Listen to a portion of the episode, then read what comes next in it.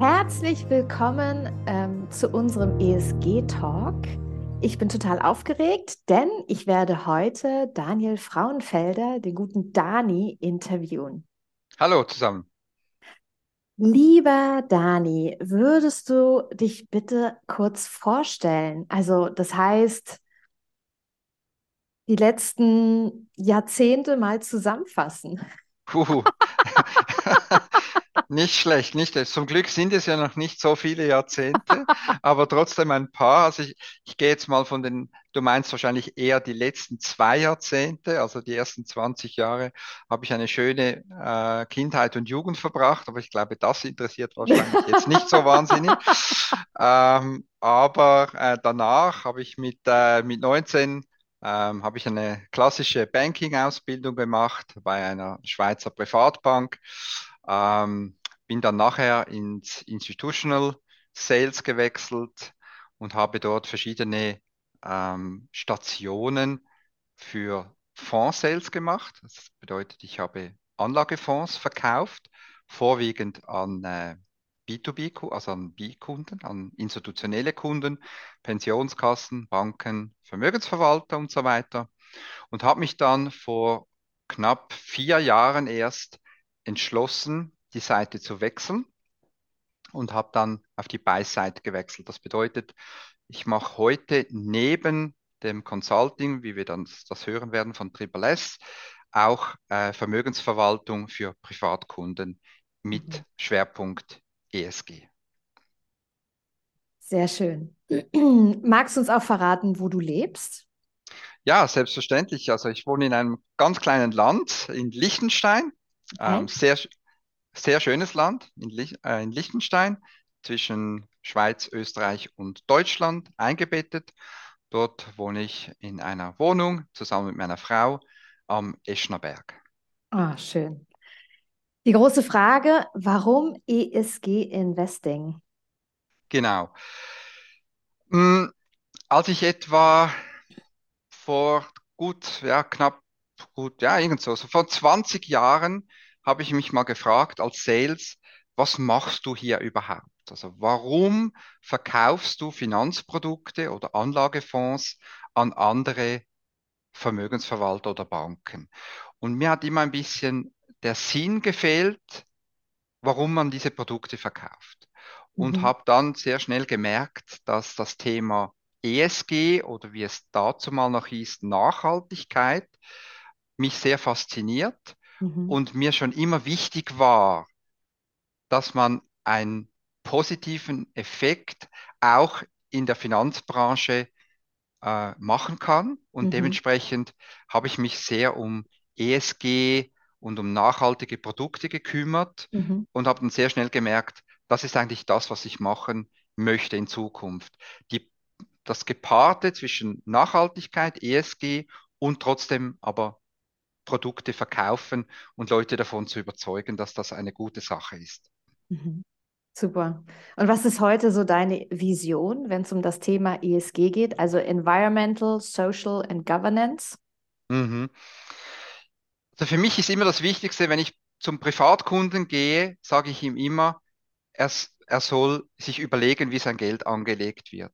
Oder be beziehungsweise jeder Mensch sollte sich überlegen, was er für die Zukunft dieses Planeten macht. Und da meine ich jetzt nicht nur ökologische Dinge, sondern eben auch Impact, wie er mit seinen, mit seinen Nachbarn umgeht, mit seinen Kindern umgeht, also was für eine Sozialkompetenz er hat und eben auch, wie er sein Geld anlegt. Und da gibt es wirklich ein sehr großes Defizit noch, dass die Leute noch nicht recht wissen, wie man gut Geld anlegen kann in Form von einer schönen Rendite, aber trotzdem eben auch Rücksicht nimmt auf die Welt und auf diese ESG-Themen. Und das finde ich zentral beim Geldanlegen und beim, im Finanzgeschäft.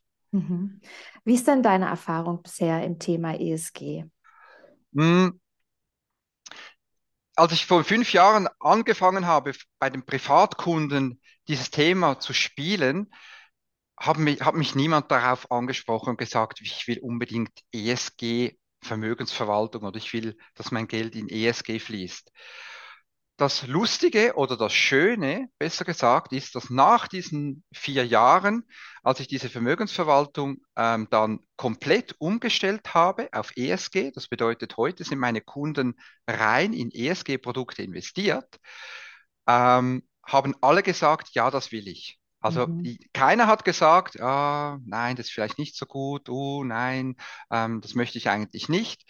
Und lange Rede, kurzer Sinn, niemand hat sich eigentlich per se aktiv um das Thema bemüht, aber wenn man es den Leuten und den Kunden erklärt hat, mhm. haben alle gesagt, doch, das macht doch eigentlich Sinn. Und wenn ich hier keinen Renditennachteil habe, warum soll ich nicht auch gut schlafen können und mit meinem Geld noch was Gutes tun? Und ja. das hat mich dazu dann wirklich motiviert, da weiterzugehen. Ja, ja, ich finde das ein super wichtiges Thema, das Thema Bewusstmachung. Ja. Anschlussfragen mm, oder Abschlussfragen zum Thema ESG. Kannst du da ein Buch empfehlen, ähm, was unsere ZuhörerInnen ja wahrscheinlich auch interessieren könnte, wo sie sich einlesen können, wo sie einfach auch vielleicht verschiedene Begriffe erklärt bekommen und so weiter und so fort?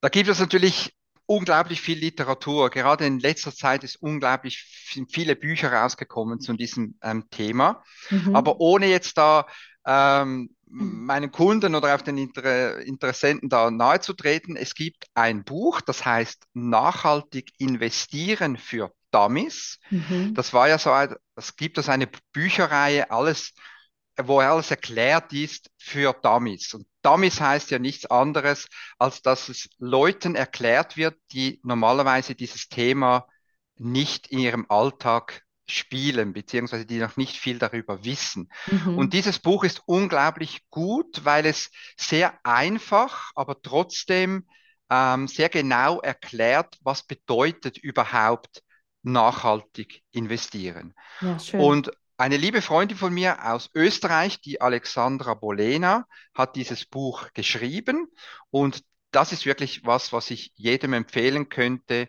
wenn er mal zum ersten Mal oder sich ein bisschen mit dem Thema nachhaltiges Investieren befassen möchte. Mhm. Und wo siehst du ähm, ESG-Investments in zehn Jahren? Das ist natürlich mein Wunsch oder in, in zehn Jahren wäre es mir oder sehe ich ESG so, dass das überall so integriert ist, dass wir wahrscheinlich gar nicht mehr groß über ESG sprechen müssen.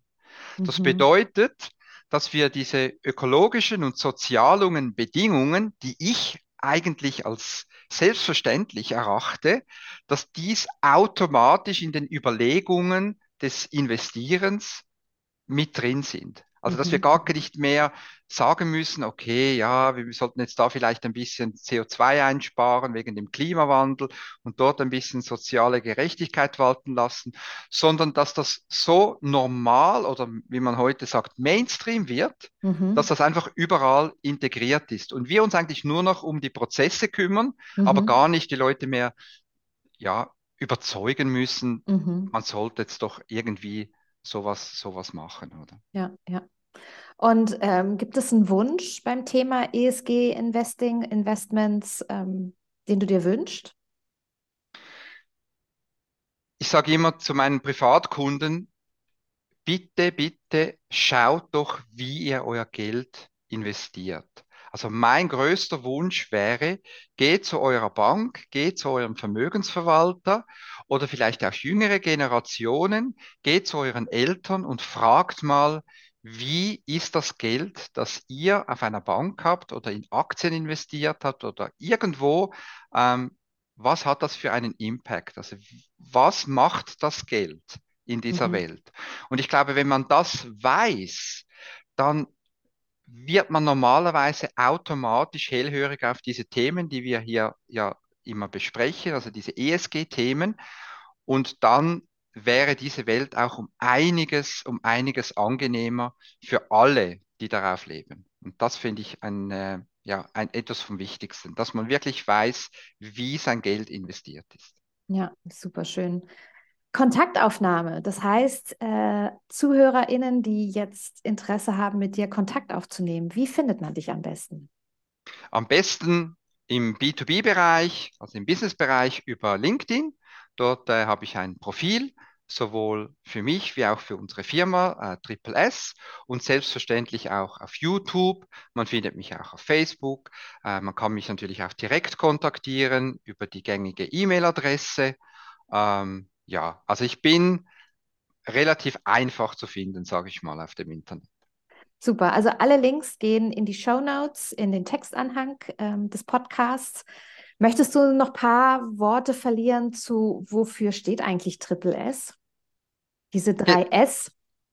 Genau. Die drei S für Triple S steht für Sustainability, mhm. Service and Sales. Mhm. Also es bedeutet nichts anderes als dass wir Nachhaltigkeit leben, dieses Sustainability äh, leben, dann ähm, ähm, Service, dass wir Service anbieten, sowohl für Privatkunden wie auch für institutionelle Kunden, mhm. also Integrationsprozesse ähm, vorstellen für ESG, Probleme lösen, mhm. wenn es Fragen gibt in Sachen ESG. Mhm. Und Sales natürlich, dass wir auch Produkte, also vor allem Dienstleistungsprodukte verkaufen, dass wir auch Reportings machen können, dass wir ähm, äh, äh, Listen generieren können über irgendwelche hm, Finanzprodukte. Das machen wir zusammen mit einem äh, Partner von uns und dass wir so das ganze Thema ESG abdecken, sowohl für die Privatkundschaft wie auch für institutionelle Kunden wie Vermögensverwalter, Stiftungen, Pensionskassen und so weiter. Also wir sehen uns da als ein Sparringpartner im Fachbereich ESG. Mhm, super. Vielen lieben Dank für das Interview. Ich freue mich sehr, dass das geklappt hat und äh, du ein bisschen Einblick uns verschafft hast. Und ähm, dann sage ich Tschüss und bis zum nächsten ja. Mal. Danke dir vielmals, Stella. Tschüss. Tschüss.